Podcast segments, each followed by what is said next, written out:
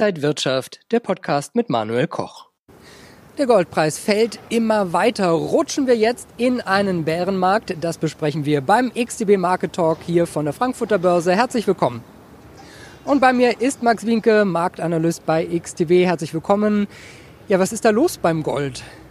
Ja, wir könnten möglicherweise in den Bärenmarkt rutschen. Äh, in dieser Woche hat der Goldpreis nochmal die Korrektur vertieft, ausgehend von dem Allzeithoch welches wir im August gesehen hatten und äh, sind jetzt mittlerweile auf den tiefsten Stand seit Juni gefallen. Die Abwärtsbewegung hat sich in der vergangenen Woche nochmal deutlich beschleunigt.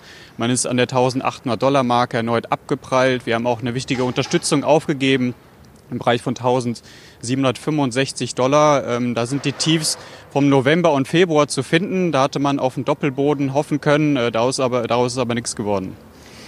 Jetzt stellt sich die Frage, woher kommt denn gefühlt ja relativ plötzlich diese Abwärtsdynamik?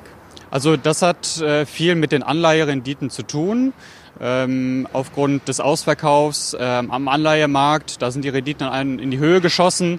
Äh, die Renditen bei den zehnjährigen Papieren, die ist mal auf 1,6 äh, Prozent gestiegen in der vergangenen Woche, ein Einjahreshoch. Und ähm, warum hat das jetzt äh, so einen Druck auf den Goldpreis ausgeübt? Es gibt eine sehr starke negative Korrelation zwischen dem Goldpreis und den Renditen. Das heißt, je höher die Renditen sind, desto ähm, stärker steht der Goldpreis äh, unter Druck. Also die Investitionen in Gold werfen ja letztendlich keine Zinsen oder auch keine Dividenden ab. Und äh, der Rückgang oder die Korrektur, die wir jetzt eben sehen am Goldmarkt, die ist jetzt nicht nur rein technisch äh, zu begründen, sondern fundamental hat sich hier eben einiges verändert. Was könnte diesen Rückgang stoppen und die Aussichten dann verbessern? Also wenn wir nochmal bei den Anleiherenditen äh, bleiben, dann muss man sich natürlich jetzt eben die Frage stellen, was führt denn dazu, dass die Renditen wieder fallen? Also die Realwirtschaft müsste deutlich hinter den wirtschaftlichen Erwartungen zurückbleiben. Und äh, beispielsweise könnte man auch noch äh, über das Thema der Zinskurvenkontrolle äh, nachdenken. Also das könnte zum Beispiel den Aufwärtsdruck bei den Renditen ähm, so ein bisschen rausnehmen. Ähm, hier geht's, äh, das, das wird ja schon öfter oder wurde schon öfter mal an den Märkten diskutiert. Ist jetzt die Frage, ob die FED sowas wirklich umsetzt. Also hier geht's ja vor allem darum, dass man Papiere mit einer längeren Laufzeit kauft, äh, damit man, äh, damit die Zinskurve wieder abflacht oder damit zumindest die Zinsen auf äh, einem bestimmten Niveau, Niveau gehalten werden. Und wie sieht's da mit der Charttechnik aus? Worauf sollten Anleger vielleicht da achten? Also wir sind jetzt schon auf einen wichtigen Unterstützungsbereich gestoßen. Das ist das 38,2 Fibonacci Retracement dieser letzten großen Aufwärtsbewegung, die wir im August 2018 begonnen haben.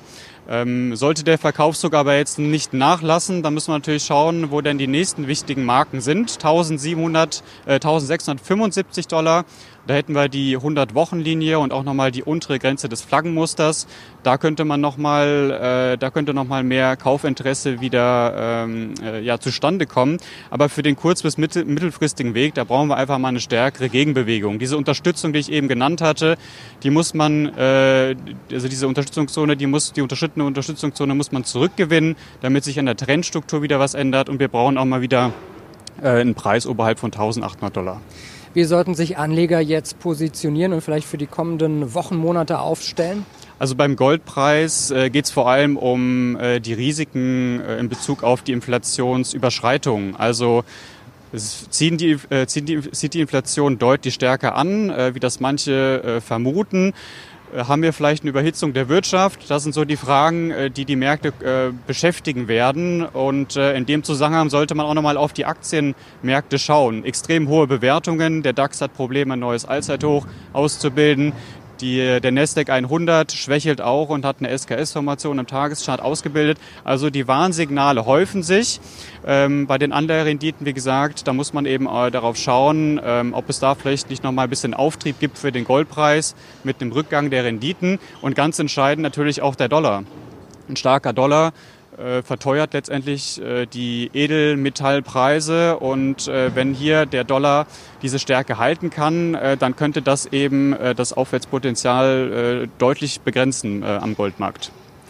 Sagt Max Winke, Marktanalyst bei XTB. Vielen Dank für diese Einblicke zu Gold. Danke Ihnen, liebe Zuschauer. Wenn Sie noch mehr Fragen und Infos brauchen, schauen Sie auch mal auf xtb.com.